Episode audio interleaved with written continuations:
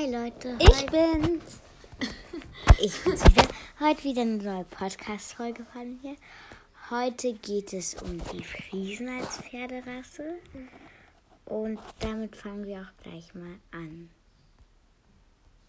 Also,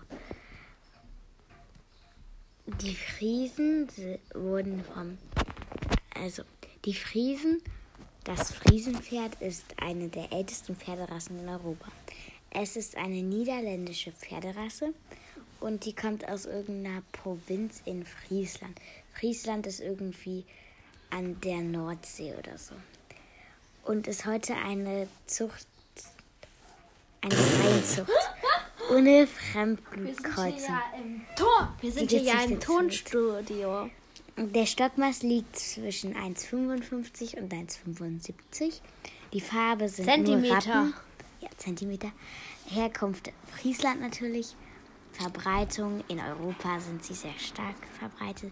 Und das Hauptzuchtgebiet Niederlande. Die Friesen sind nicht wegen ihres Exterieurs für Anfänger geeignet.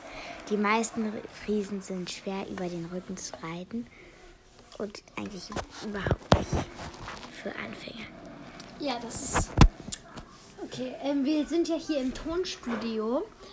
Dafür ist es Und man denkt, er ist, äh, man denkt, viele denken, dass es ein Kaltblut ist, was aber nicht stimmt.